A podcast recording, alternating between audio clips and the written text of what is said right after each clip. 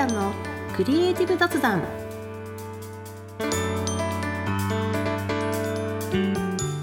皆さんはじめまして古谷です。おなじみの方は毎度ご視聴ありがとうございます。このチャンネルではフリーランスのグラフィックデザイナー兼イラストレーターの古谷がデザインをもう一歩好きになるをテーマに日々のお仕事で感じたことや大切にしていることなど雑談形式でお話しするラジオ風コンテンツです。忙しい毎日のちょっとしたエッセンスになれたら嬉しいです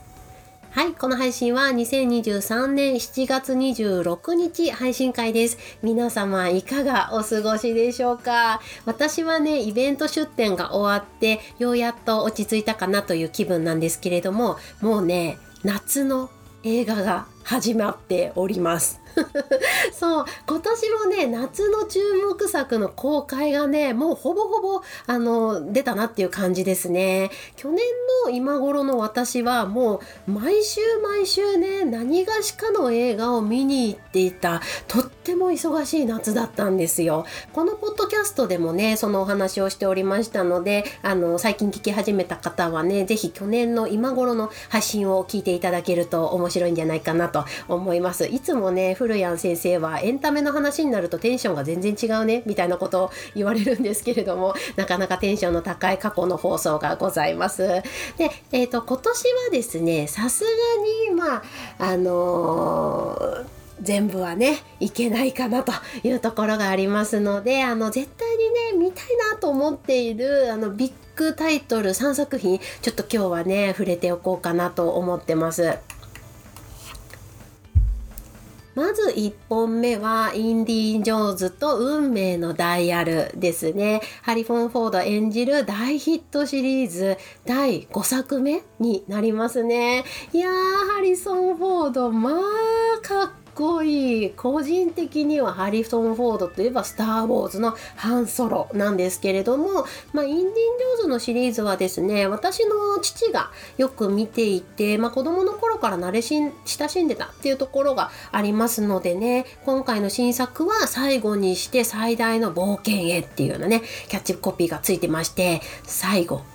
最後なのかな？どうなのかな？ね。あの見届けたい作品だなと思っております。これが1本目。そして2本目は「ミッションインポッシブルデッドレコニングパート1」ですね。これももうシリーズ、うん、ビッグタイトルですね。トム・クルーズ。イーサン・ハントですよ。もう恒例のねとんでもアクションをご自身で演じてらっしゃるあの作品っていうところがね。まあもうちょっと説明が荒いですけれども今もね CM などで断崖絶壁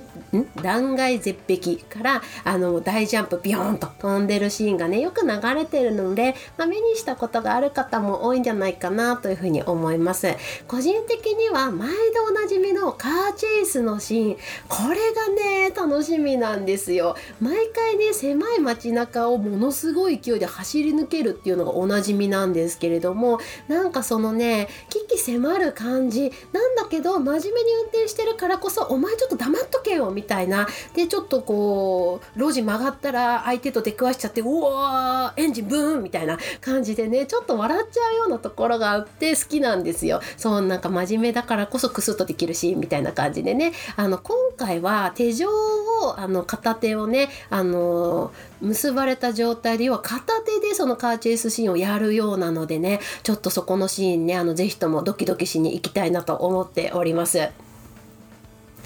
そして3本目「君たちはどう生きるか」言わずもがなジブリの新作ですね。もうキービジュアルのみ事前告知一切なしの公開ですでに興行収入36億円あの突破してるっていうのでねさすがジブリ宮崎監督っていうところなんですけれどもネタバレは踏まないようにしてるんですがそろそろね公開2週間経つかなぐらいなのであのネタバレ漏れ出てくるタイミングなのでちょっと早めにこれはね行きたいなと思ってるところです、まあ、なんとなく雰囲気見てると絶賛派と酷評派に完全に二分してるようなイメージが私的にはあるのでちょっとそのシーンをねしっかり確認しに行きたいなっていうところでございます。この3本ねインディン・ジョーンズミッション・インポッシブルそしてジブリ。うんこれはね個人的にまあ押さえておきたい作品ですね。まあ、うん、ちょっと個人的にはねインディとイーさんを同時に公開すするなよみたいなのもすごく思うんですよこんなね長いシリーズのものみたいなちょっと複雑な気持ちではあるんですけれども、まあ、映画館で見るからこそ面白い作品だとどれもね思いますのでまた見たらネタバレしない程度にこのオープニングトークでも触れていきたいなと思っております。では改めましてこのチャンネルでは私フルヤンがデザインをもう一歩好きになるをテーマにお送りしていきますまたこのチャンネルでは皆さんのメッセージも募集しています。あなたのデザインに関するつぶやきぼやきフルヤンへの感想知った激励などなどその他お話ししてみたいこと何でも気軽にお待ちしております。メッセージはポッドキャストの概要欄にあります。Google フォームからお送りください。またインスタグラム、ツイッターなど SNS 系でも随時受け付けております。では今回も古谷のクリエイティブ雑談スタートです。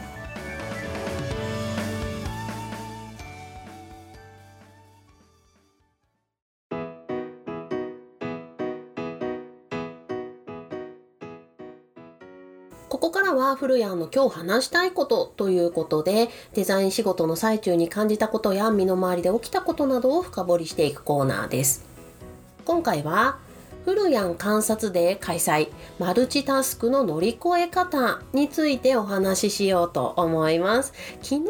そうほんと昨日なんですけれども私のインスタグラムフルヤン先生のアカウントのストーリーズでフルヤン観察デーを開催しておりました。そう。今回はね完全にリアルタイムなネタになります。ちょっとねあのイベント出店とかがあったのでポッドキャストのね編集が間に合ってなくてですね久しぶりに当日取って出しの配信になっておりますが、まあ、とはいえね個人的に大変ホットな話題なのでちょっと今回はねこれについて雑談したいなと思います。で、えーと、そもそもフルヤン観察デーって何かっていうとねあのリアルタイムで見てらっしゃらない方もいらっしゃると思うのでちょっと話しておくと私の生徒さんや、まあ、インスタのフォロワーさんからフルヤン先生は一日をどんな風に過ごしてるんですか？気になります？みたいなこととか子育てしながらね仕事もして、まあ、最近では創作活動もしてなんかもうどうやってるの？みたいな時間の使い方知りたいです！っていうご意見をね以前からあの結構いただいていたんですよ。で個人的にはそんなにね特殊なことはしていないと思いますのであの口頭でねこんな感じですよってこうタイムスケジュールをねお話ししていたんですがまあふとねもしかすると自分では普通でも他の人から見るとまあ何かあるのかなみたいなところを感じまして、まあ、大変僭越ながら「フルヤン観察デー」と題しましてインスタグラムストーリーズで一日何をしてるのかをね本当にリアルタイムで朝6時ぐらい起きてからねずっとこうアップしていったような状況でございました。本当に昨日まあ、厳密にはあの今日に日付変わった後も多少続いていた状況ではあるのであの正直なところねまだ皆さんの反応は伺えてない状況ではあります。こんなにねあの毎時間ごとにストーリーズアップするなんてことが今までなかったので、まあ、正直うるさいだろうなとかはねちょっと心配なところはたくさんあったんですけどもね、うんまあ、この取り組みが対外的に成功だったかっていうのはまだ判断できないタイミングはあるんですけれども、まあ、何がしかのね形で誰かかの何かにはなっていればいいなとは思っておりますがね、うん、すごくぼんやりとした状況なんですけれども、まあ、ですけれども個人的そうあくまでも私個人的にはやってよかったなっていうふうに思ってるんですよね。うん、完全に自己満かもしれないんですけれども結構客観的に自分のやってることを見る機会になったなっていう気がしてます。簡単に昨日の私が何をしてたかというと、まあ、朝6時ぐらいに起きてだいたい朝8時ぐらいまでには家事育児夫子供を送り出して朝ドラ見て自分の身支度みたいな感じですね。で、えっと、その後、まあ、午前中からだいたいお昼過ぎぐらいまではデザインの講座を実施してましてこれがだいたい準備とか講座の時間入れると4時間5時間ぐらいもぶっ通しで喋って画面の前に座りっぱなしみたいなトイレも1回行くか行かないかみたいないなね感じでやってるんですね。でその後アプリ開発の案件のタスクスケジュールのやり取りをしてで一旦郵便局にあの自分がやっている自分の印の発送物を出して銀行に寄ったりお昼ご飯食べたりとかちょっと所用を済ませまして急いで帰ってきて来月の講座の打ち合わせと顔合わせしてでそのまんまあのちょっとだけこのポッドキャストの準備と収録をしてで、えーと、再びアプリ開発の案件に戻ってアイコンの作成だったりとかグラフィックの作成 LP の修正とかをやって仕事が終わる時間。急急いで子供を迎えに行ってスーパー育児タイムですね。でそれを終えて寝かしつけもしてだいたい夜の22時半頃から個人の創作活動を始めてまあ昨日の夜はちょうどポッドキャストの原稿書いたりとかね結構文章を書くものが多かったかなっていう感じですね。で、えー、就寝はだいたい1時半ぐらいだったかな2時ぐらいだったかな。っていうね。うん、ちょっと今すごいだらーっと喋っちゃったんですけれどもまあ総合的に見るとなんかすごいマルチタスクっていう感じですね。いやなんかいろんなことやってるな自分っていうね驚きと関心となんかもうお疲れって感じ でしたね。うん、でもまあ私のよくある日常だなっていうところではありますね。でこのスケジュールとかこの生活が忙しいか忙しくないかすごいかすごくないかっていう判断は、まあ、人それぞれだという思うのでそこにあの答えを求める気は全然ないんですけれども、まあ、だけど私が客観的に感じたのは世話しないなこの人って思ったんですよね。ま人間って面白いものでこう忙しいっって思ってても何で忙しいのか仕事量なのか種類なのかマインドなのか、うん、一言に忙しい世話しない辛いまあ、私は辛いとは今思ってないんですけれども、まあ、あの一応ねこう分類としては、まあ、忙しい世話しない辛いとかがあると思うんですけれども、まあ、そんな風に言ってても実態がわからないことって結構あると思うんですよね。で今回自分がこの世話しないっていう風に感じたそれは、まあ、抱えてるジャンルの数もめちゃくちゃ多いなこれっていう感じですね、うん、数も多いなっていう。でその切り替えを常に行わなければならない、えー、お取引相手に対するデザイナーっていうそのスタンスであったりまあそれ以外の事務仕事であったり、まあ、昨日であれば先生っていうのもありましたしあとは個人のクリエイターであったりでプライベートのところに行けばママだったり奥さんだったりみたいな感じね、まあ、そんななどなどがあるんですけれどもアウトプットの形が全部違いますし各種モードをこう常に切り替えて対応する必要があるんですよね。うんまあ、特に子供が私はいますのでその強制的に仕事とプライベートで自分のモードをこうバチッと切り替えなきゃならない。まあ、子供がいない時期は割とこの辺りがこう曖昧なままでもずるっといけたんですけれども、まあ、そうもいかずねこう線引きをしっかりとする必要があるこれはなかなかのこうカロリーが高い内容だなって思いましたね。でもともと私はマルチタスク得意な方なんですよ。いろんなことを同時進行に行うっていうね。今はこれをやっていても頭の片隅でこう別のこと考えてて、あ、そうだ、これやっておった方がいいな、みたいなことはちょっとだけ手をや出してやっておくみたいな、こうマーブル状にね、いろんなことを進める感じね、割と好きなタイプなんですよね。あの私の夫の夫とからはこの前 AI みたいだね みたいな風に突っ込まれたんですけれども、まあ、割と抜け目なくそういうのができるタイプなんじゃないかなっていうふうには思ってます。だから、まあ、昨日のスケジュールみたいなことを割と毎日やってるんですけれどもその時の私は特に苦には感じてはいないんですね。うん、ただ客観的に見た時に、まあ、世話しないなって1日24時間1週間は7日間。まあ私は仕事を平日のみとしているので一旦5日間としましょうかね。その期間をこれだけのモードと物事をずっとやるっていうのは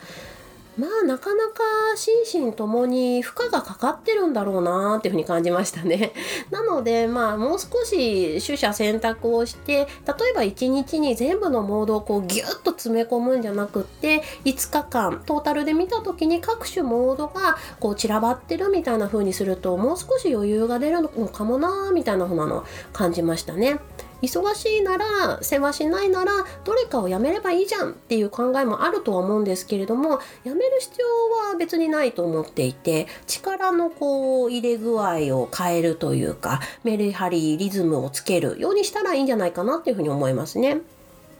やっぱりこういうのってこう形がしっかりとあるものではないすごくね曖昧な状態のものですのでちょっとした自分の気持ちの変化とか体調とか周りの人とか、まあ、この時期であれば気温とか湿度とかね私であれば気圧がこう苦手だったりとかもありますので、まあ、そんなねあの微妙なことであのリズムが崩れることってやっぱりあるはずなんですよ。そのちょっとした変化に合わせてつどつどバランスを整えながら向き合っていくといいんじゃないかなこのマルチタスクのね対応いいんじゃないかなみたいな風に思いましたね。まあ、ちょっと話がずれちゃったんですけれどもあの古谷の観察でね、うん、思ったより自分をこう客観視するきっかけそして取捨選択のタイミングに実は来ているのかなみたいなことを気づけたので非常にまあ良かったなっていうところで今回のこの雑雑談に、まあ、なりましたっていう感じですね。うん、皆さんはマルチタスク得意ですかね？どんな一日どんな1週間を過ごしてるんですかね？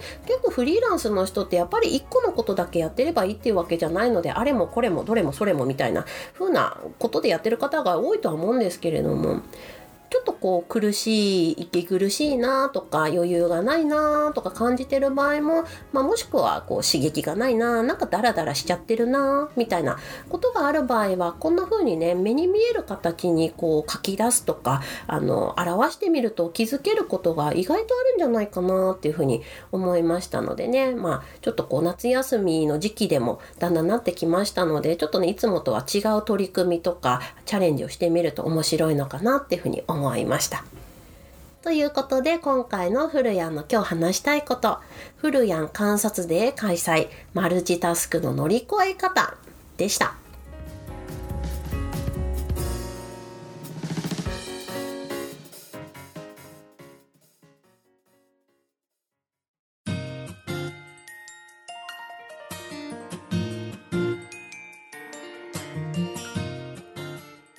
フルヤンのクリエイティブ雑談